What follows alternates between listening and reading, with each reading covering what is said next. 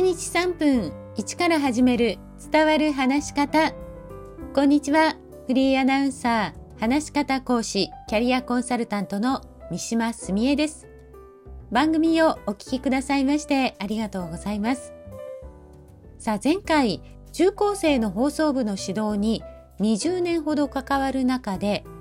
教える内容やスキルは変わらないけれども、指導方法を変えてきたというお話をしました。これ企業の人材育成にもつながっているんです。私の指導法の変化の大きな点は伝える指導から聞く指導にしたことです。指導する教えるというと、まあ、私たちはどうしても自分が話す伝えるというそういうイメージを持つ人が多いのではないでしょうか、まあ、実際伝えることが教えることと思っている人も多いんじゃないでしょうかね。もちろん伝えることも大事なことですが相手の話を聞くことや深掘りすることが教える上ではより効果があると感じています。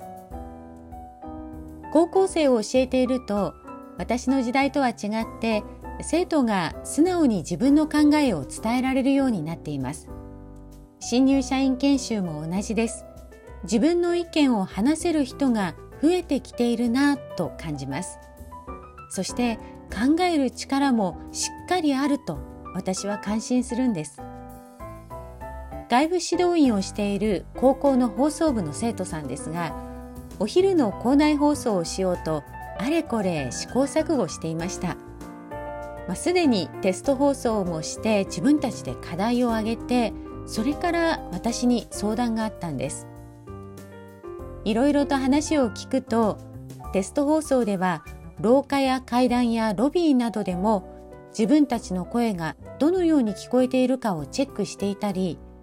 放送の内容も自分たちなりにどういうコーナーを設けたらいいかもうすでに考えていたんですよね。